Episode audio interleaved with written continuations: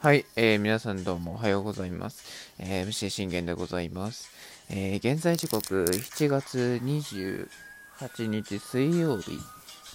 えー、7時31分とな、あ、32分か、となっております。えー、信玄の全力絶叫ラジーというところで皆さんの声もよろしくお願いいたします。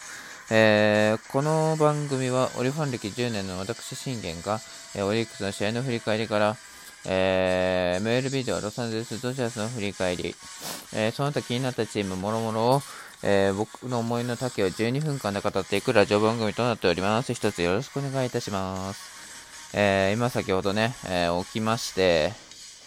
えー、今から、もう間もなく出勤するんですけれども、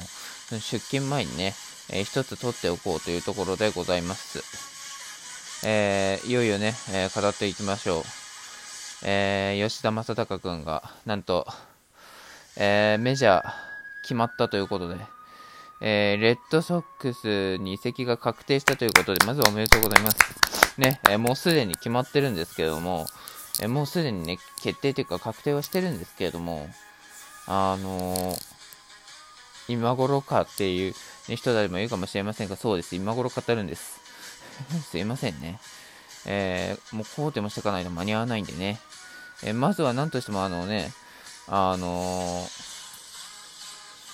ー、やはりこうね、いろいろ分、うん、追いつかないといけないんで、ちょっとね、えー、追いついていこうかなというところでございます。はい。では行きましょう。えー、レッドソックス吉田正尚5年124億円は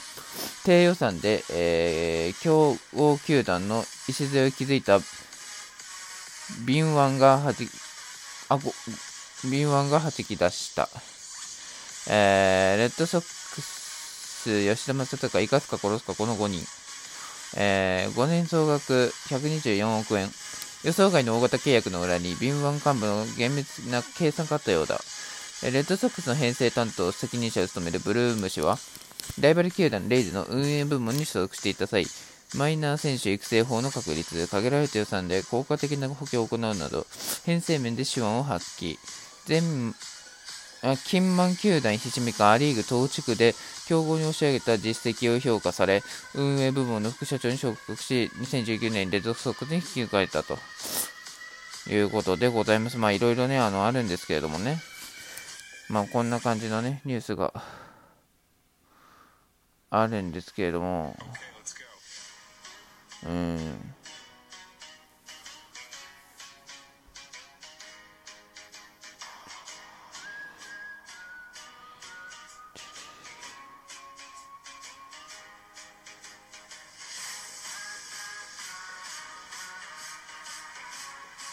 あ、こちらですね。えでは行きましょう。えー、オリックスから大リーグとレッドソックスに移籍した吉田正尚選手が本拠地のボストンで入団会見を行い、ワールドチャンピオンを目指して頑張りたいと意気込みを話しました。29歳の吉田選手はオリックスからポスティングシステムを使った大リーグ入りを目指し、15日、レッドソックスと5年契約を結んだことが発表されました。アメリカのメディアは5年総額で9000万ドル、日本円でおよそ122億円の大型契約と伝えていて、去年は、鈴木誠也選手がカブスと結んだ5年総額8500万ドルを上回り、日本選手の野手が大リーグに移籍する際の契約では、史上最高額となりました。ということで、いやー、まあ、とうとうね、えー、正隆君が、えー、決まったということで、まずはおめでとうございます。まずは本当にあの第一の門を、えー、くぐり抜けたなというところなんですけれども、まあね、あの、ここからなんでね、うん。我が檻としてはですよ、すごいあのね、活躍してくれましたし、あのね、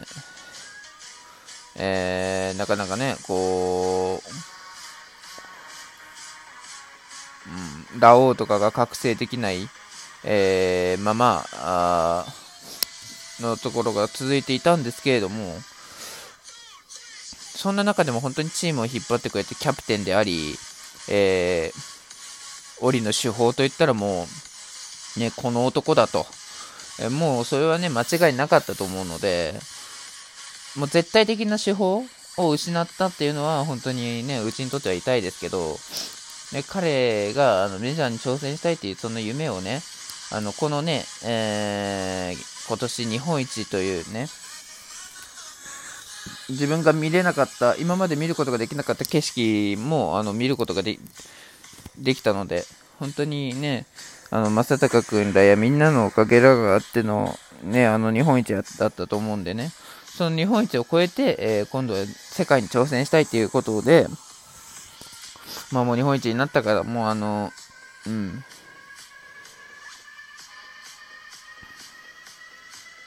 そういうところですよね。はい。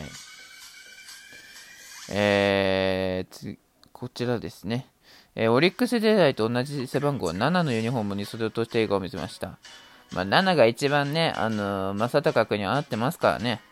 うん、もう正隆君といえばもう7ですよ。うん。えー、会見では初めに英語で自己紹介し、英語を話せないのでとても緊張しています。勉強してできるだけ早く話せるようになりたいと思ってますと英語で話しましたと。まあ確かにね、あのー、英語を話せるようになるのは本当に大事だと僕は思うので、うん。できるだけね、早くね、学び、えー、頑張っていただきたいなと思います。うん。そしたらね、通訳いらないですからね。うん。えー、レッドソックスとの契約を決断した理由については、一番いい評価をしていただいた。この契約には正直びっくりしているが、プレーでお返しすることが最善だと思っていると話しました。あその上で、えー、日本で今まで7年間やってきて、打撃が長所だと思っている。チームの勝利導くことをテーマにプレーしていたので、引き続きボストンでもそういうプレーができれば、ワールドチャンピオンを目指してその1位になれるように頑張りたいと意気込みを話しました。いやー、本当にね、あのー、正隆君を失うっていうのは、先ほども言いましたけど、まあ、絶対的な檻の手法を失うという、ね、おそれは間違いないので、うん。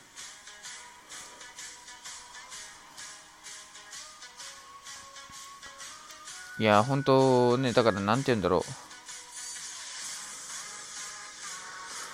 う。うん。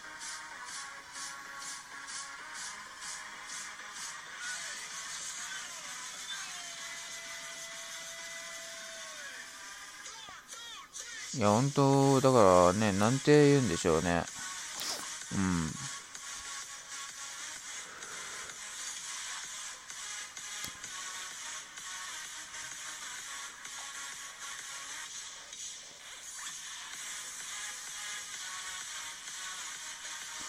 まあ、うん。まあね、来年は、あのね、大谷、翔平大谷、世界の翔平大谷と、は、と、共にね、並び立つわけじゃないですか。ね、もしかしたら、あの、翔平大谷と、勝負することもあるかもしれません。でも、あの、一番翔平大谷を、あの、打撃で打ち崩せることができるのは僕は正隆君だけだと思ってるので、うん。ぜひね、えー、打ち崩していただいて、あの、うちの、ね、あの、手法、絶対的な手法だったその力を、えー、もうね、あの、突発的で発揮していただいてね、活躍していっていただければと思います。はい。まあでもね、レッドソックスもね、あの、いろいろいますからね。マルティネスいるし、ボガーツが確か移動したのかな？うん。でも、レッドソックスも、あの、今までね、こう、足が速かった、あのね、1番、ムーキー・ベッツを失ったっていうのは、すごいね、あの、痛々しさを感じてるとは思うんですけども、そこに、あの、正隆君が、えー、入ることによって、どうね、あの、なっていくか。まあ、あの、オープン戦が楽しみですよね、本当にね。うん。あの、できれば WBC に侍ジャパンにも参戦してほしいなと思いますけど、まあ、それはちょっと厳しいだろうなとは思いますけどね。うん。ぜひね、えー、レッドソックスでも手法になっていただいて、えもう、レッドソックスの手法はもう俺なんだと。ま、でもね、世界の正隆吉田とね、呼ばれるような存在にね、僕はなってほしいなと思います。まだ、世界一は、あの、残念ながらうちのね、あの、ドジャースが阻止させていただきますけども、あの、リーグ優勝はね、あの、全然、うん、していただいて構わないんで、まあ、と、自分はね、あの、レッドソックスには、あの、やっぱやられてるんでね、自分らは。うん、あの、強かったレッドソックスにね、やられてますので、2018年だったかな。うん、ここ天パにやられてますから、あの時の借りはやっぱね、返さないといけないと思ってるんで、今年はね、今年はとか来シーズンは、あの、またね、強いレッドソックスを見せてほしいなと僕は思うのでね。うん。まあ、正隆君だけじゃなく、こう、いろんなね、あのー、選手たちが成長し、そして、えー、うん。またね、強いレッドソックス、強いボストンをね、ボストンレッドソックスを、えー、僕のこの目の前で見せてほしいなと思うわけですよ。まあ僕はテレビでしか見ないですけど、うん。まあ、だからこそですよね。うん。だからこそ、えー、やりきってほしいなと僕は思います。はい。まあね、世界の吉田と呼ばれるようになるには本当にね、まずはボストンのファンにも認知してもらうっていうことが本当大事だと思うので、その認知がどれほど、あのー、ね、高くなるかというところなんでね、もうとにかく、あの打撃には一番突発力あるんで、打撃、そしてね、あの強固な守備、もうあの彼はいけるんで、レフトであれば、うん、あの適正である、ね、レフトを守り抜いて、えそしてあのレギュラーメンバーに勝ち抜いて、えーもう2、3年後にはね、あの、レッドソックス主砲、正隆吉田とね、あの、もう正隆吉田しかいねえだろうと呼ばれるような存在に、ね、なってほしいなと思っております。ということで終わります。バイバイ。